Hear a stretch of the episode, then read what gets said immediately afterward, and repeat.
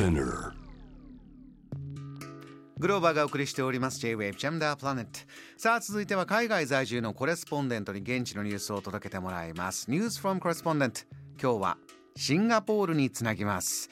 日本語でシンガポール情報を発信するウェブサイトアジアリアンのライター。ご自身のツイッターでもシンガポールの情報を発信している。エツマさんです。こんばんは。こんばんは。えー、前回11月のご出演でしたので今年初登場ということで今年もよろしくお願いします。今年もよろしくお願いします。えー、いかがですか？つまさんシンガポールのこの新年の様子っていうのは。はい、えー、シンガポールもですね人口の7割以上中華系になりますので今ちょうどチャイニーズニューイヤーの直前なんです。で街中が本当に賑やかでこう特にチャイナタウンなんかに行きますとこう伝統的な赤い飾り付けですとか今年の干支であるうさぎのキャラクターグッズこういったものがたくさん売られていますそうかそうすると新年明けましておめでとうっていうのはまだこっからという雰囲気ですか？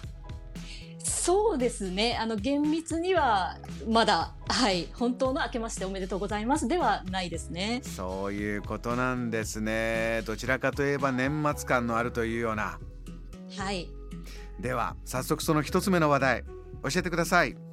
はい、えー、まさに今お伝えしたようにシンガポールは旧正月を目前にしているんですけれども今各地で診察を求めて長蛇の列ができているというのが大きな話題になってるんです。はあ、えどういうことですか？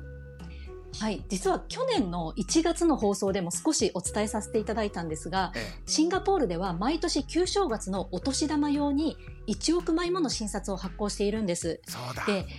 そうなんですでやはりそれが膨大な CO2 を排出するということで、まあ、ここ数年問題視されてるんですね。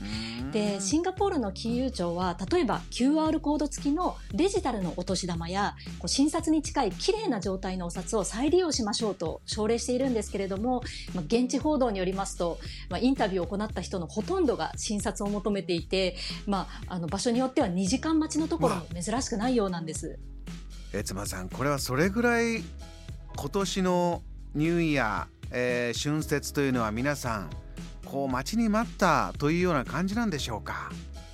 そうですね。もうおっしゃる通りで、やはり、あの、まあ、今年なぜこんなに多くの人が診察を求めているかと言いますと、やはりコロナの規制がなくなったことが大きいんですね。え去年の旧正月の時は、実は1日の訪問者が5人までと制限されていて、はい、こう親戚全員に会えなかった人も多かったと思うんです。ですので、やむなくこうデジタルのお年玉を使ったという人もいたと思うんですが、まあ、今年はコロナ以降初めて制限のない旧正月になりますので、まあ、やはり張り切って準備している人が多いみたいなんです。こういうお気持ちっていうのはそちら暮らしてると街中から伝わってきますか？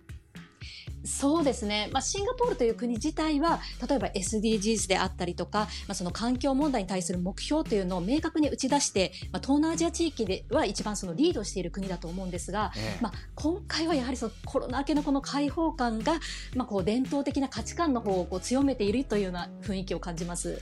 そういうことなんですねあの悦馬さんからお送りいただいたお写真もねこうにぎにぎしい雰囲気が盛り上がってる空気が伝わってきますよこの干支のみんな可愛いキャラクターが並んでてうさぎちゃんだけドーンと大きいようなのとか 可愛いですねこれも。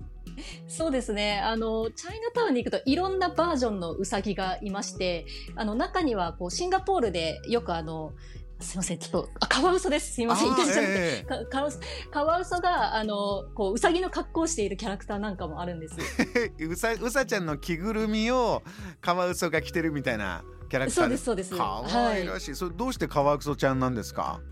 ああのシンガポールでは自然のカワウソが結構生息しているっていうので結構有名でいろんなところでカワウソがマスコットキャラクターになっているんですね。身近な身近なものなんだカワウソが。へえ、はいあのもう一つこう福袋みたいのがねいっぱい並んでるお写真もありますが悦馬さんご自身はこの旧正月春節どんな風にお過ごしになる予定です？そうですね。あの私自身はそのシンガポールに親戚がいるわけではないのであの特に何も予定がないんですね。ですので、まあ、普通にジムに行って体を動かしたり家の掃除でもしようかなというふうに思っています。かっこいいいいですね。素敵です、えー、では悦馬さんもう一つシンガポールからの最新トピックお願いします。はい。え次のニュースは光とアートの祭典 Light to Night Festival が開催中という話題になります。 Light to Night Festival。こちら現在開催中ということですがどんなお祭りでしょう？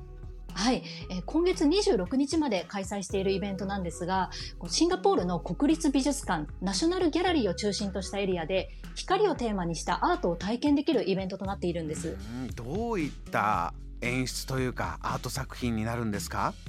はい、いくつか見どころがあるんですがまず一番の人気は大規模なプロジェクションマッピングになります、えー、このエリア一帯には美術館やコンサートホール博物館なんかがあるんですが全てイギリス領時代のコロニアル建築になるんですね、うん、で、まあ、そういった歴史ある建造物を使って迫力あるプロジェクションマッピングを映し出すというのがまずイベントの目玉になります。こちらもリスナーの皆さん、えつまさんからのお写真画像ありますけどすごいスケールですねそうですね。あの、いろんなその建物で同時多発的にプロジェクションマッピングがありますので、もうそのエリア全体がアートというような非常に幻想的で綺麗な空間になっています。ねえ、これはこの街歩いてるだけでもワクワクしそうですが、えー、他にも、えー、見どころなどあるんでしょうか？そうですね。あの、このイベント期間中なんですが、この美術館や博物館が入場料無料になっていまして、かつ夜10時ぐらいまで中の展示を見ることができたり、まあ、日によってワークショップがあったりですとか、コンサートを見ることなんかもできるんです。人手がかなり盛り上がりそうですね、これも。そうですね。あと今年はコロナ後初、屋台が復活しまして、まあ、外では美味しいローカルフードなんかも楽しめますので、もう本当に夏祭りといった雰囲気になります。はあ、えつまさんも行かれました？はいもちろんです。私は毎年必ずこのイベントに行くんですが、ええ、まあ、やはりその街全体が綺麗っていうのもあるんですが夜間に美術館に入れるというのが非日常的なので本当におすすめなんです。あのナイトミュージアムとか映画とかもねあったりして、はい、なんかワクワクドキドキそれだけであるんでしょうけど行ってみるとどんな感じなんですか？夜の美術館っていうのは。そうですね。ななんかこう表現が合っているかわからないんですけれども背徳感ではないですけれども ちょっと静まり返っていって忍び込んだようなこう気持ちになるんですが、まあ、ででもあの普通に出入りができるというようなあの形になっています。いや体験してみたいなこのナイトフェスティバルというのはこの催し物はずっと続いてきてるものなんですか？そうですね。あの、実はシンガポールは8月にも、あの、別のナイトフェスティバルがありまして、ええ、ちょっとあの、主催しているところが違うんですけれども、そちらはさらに規模感が大きくて、だいたい地下鉄の駅3駅分ぐらいの広いエリアで行われるんですけれども、まあ、そちら美術館と博物館とあと教会、それからアートスクールなんかも深夜0時ぐらいまで開放されて、で、同じように、あの、各建物でプロジェクションマッピングが見れたりするんですね。で、まあ、こういったイベントあの、まあ、大体この時期と8月で不定期で、まあ、6月なんかにもあったりするんですが、まあ、やはりその治安のいいシンガポールならではのイベントという感じがしますね。なるほどこちら今年の8月も、まあ、コロナの規制がいろいろ取れてまた大きく盛り上がりそうでしょうか？そうですね。あの、今まさに行われているライトトゥナイトフェスティバルがもう完全復活しましたので、うん、やはり8月の方も、あの、完全に復活するんじゃないかというふうに期待されています。いいですね。またその時この番組でも教えていただきたいと思います。えー、今夜もありがとうございました。はい、ありがとうございました。今夜はシンガポールとつなぎました。えー、お話を伺ったのは、日本語でシンガポール情報を発信するウェブサイトアジアリアンのライター、エツマさんでした。JAM The Planet